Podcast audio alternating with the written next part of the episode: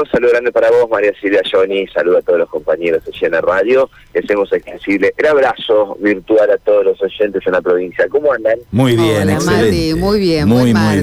bien. ¿Vos? Bueno, excelente. Bien, martes eh, la previa de un feriado nacional, María Silvia. Así Sí, que claro. tranquilamente. Sabor a. Sí, sabor a Sí, peña o a despedida. Yo tengo una despedida esta noche, así que mañana disculpen si no llego a horario Upa. o si no llego en condiciones. Mirá, Carlos, mirá. Pero bueno, las despedidas no se les dice que no, Mati.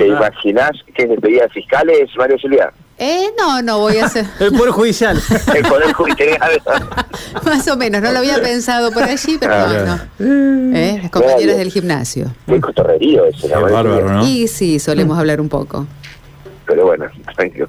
Disfruten, disfruten de, de- de la salida. La noche están, están lindas en Santa Por Fe. supuesto, Y hay muchísimas eh, ofertas para, para disfrutar de, de un montón de, de lugares eh, muy lindos.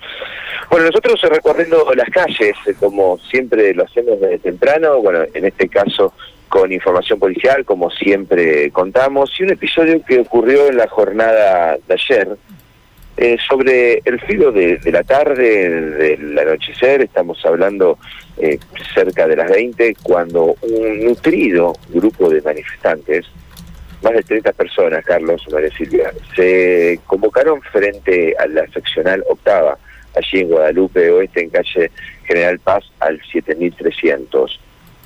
Manifestantes de distintas edades, las cuales eh, interrumpieron con su manifestación el tránsito, quemaron neumáticos, eh, bueno, protestando fuertemente, vehementemente por la detención de un joven, de un menor de edad, detenido eh, días atrás por personal de la patrulla de acción táctica de haber cometido un ilícito. Bueno, quedó a disposición este menor en la detención del juez de menores, en turnos el juez el doctor Gámez, quien eh, finalmente eh, determinó que quede detenido y evidentemente la familia constató algunos malos tratos en la comisaría. Es por eso que se manifestó fuertemente frente a la comisaría octava, que luego de esa manifestación, uno de sus familiares directos de este menor detenido, eh, que está en sede policial todavía,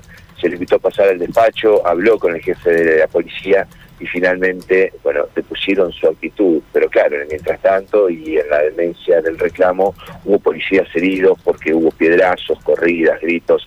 Fue intensa la manifestación, repito, cerca de las 20 horas de la jornada de ayer. Bueno, finalmente se pudo eh, deponer la actitud de estas personas eh, con el diálogo, pero en la previa quedaron heridos algunos policías por piedrazos eh, en partes de sus cuerpos.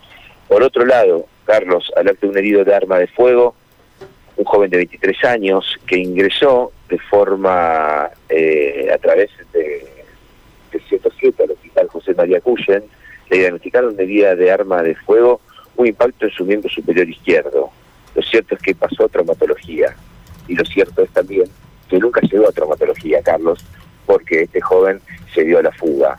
Cuando llega personal de la policía para entrevistarlo, bueno, no lo puede encontrar en el hospital, pero tiene el dato de los eh, enfermeros que lo atendieron, que aparentemente, por lo que constató el hecho, la herida de arma de fuego, habría ocurrido en ocasión de robo.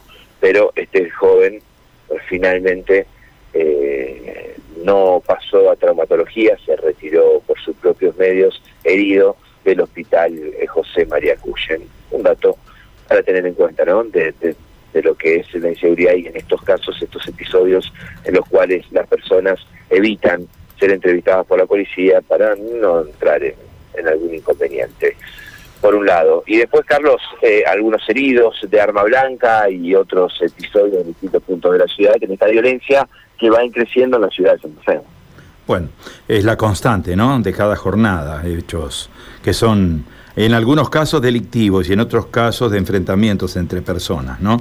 Eh, bueno, vamos a estar reportando novedades, vamos a estar ampliando toda esta información, Matías, en cualquier Sí, momento. y vamos a estar también después, ya te voy adelantando, alguna situación interesante que algunos preguntaban, ¿qué pasa mañana con el feriado y el comercio? En primera instancia, con nosotros nos había confirmado Martín Salemi que el comercio no iba a abrir sus puertas.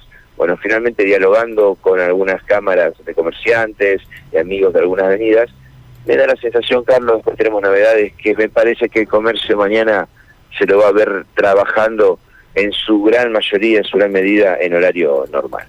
Sí, vos sabés que yo estuve ayer mirando algunas, algunas vidrieras de negocios y veía que en algunos casos, por ejemplo, algunas cadenas de supermercados anunciaban atención mediodía. Anunciaban, por ejemplo, atención desde la, por ejemplo, ¿no? En algún caso, desde las 9 de la mañana hasta las 13, otros desde las 8 hasta las 12 bueno, eh, cada uno tenía su... Sí, el tema del comercio me parece particular más allá de la venta de alimentos, el tema del comercio, digamos, grandes avenidas comerciales, o el caso que vos citás, Matías, amigos aquí de calle San Martín, estamos hablando de una fecha, bueno, donde pueden darse ventas tal vez interesantes, importantes, en un sector que está recién ahora remontando, ¿no? En el marco de la pandemia también.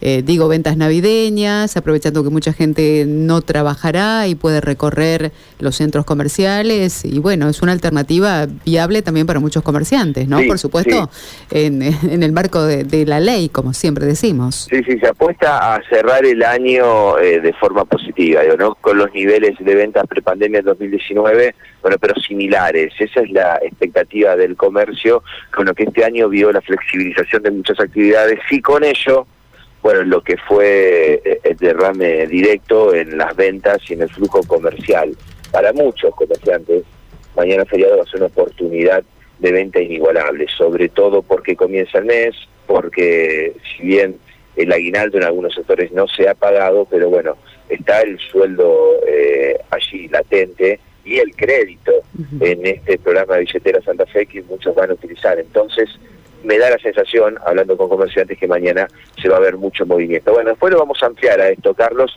pero seguramente eh, un panorama que, va a ser con, movimiento importante en distintas avenidas comerciales. Y hablando de ventas navideñas, después vamos a hablar con el productor, Carlos. Sería interesante algún día hacer un relevamiento de precios del pan dulce. ¿Vos tenés idea de lo que sale un pan dulce? ¿Lo que sale un budincito? ¿Una garrapiñada? vos sos del, vos, yo sé que sos del saladito, Carlos, pero en, Navidad te comes un, turroncito con maní, un, un pan dulce aireado, frutado, esponjoso. Bueno, yo soy un caso muy especial porque tengo suerte, tengo suerte. ¿eh? Pero, a ver. Tiene suerte porque hay alguien en la familia que, es repostera en casa. No este, compra no todo el mundo tiene una repostera en pero casa. Bueno, pero, pero bueno, no, no, tengo idea cuánto está saliendo. ¿eh? No, no.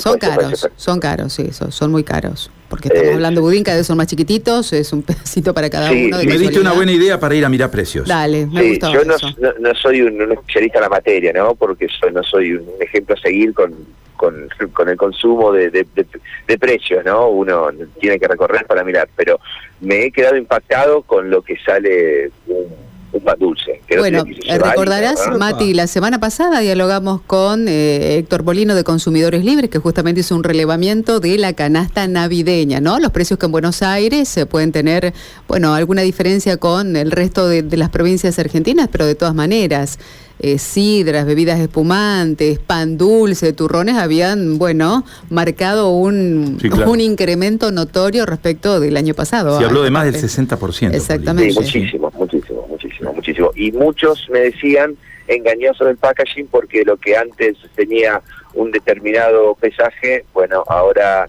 te lo vende por el mismo precio y con un pesaje mucho menor. Bueno.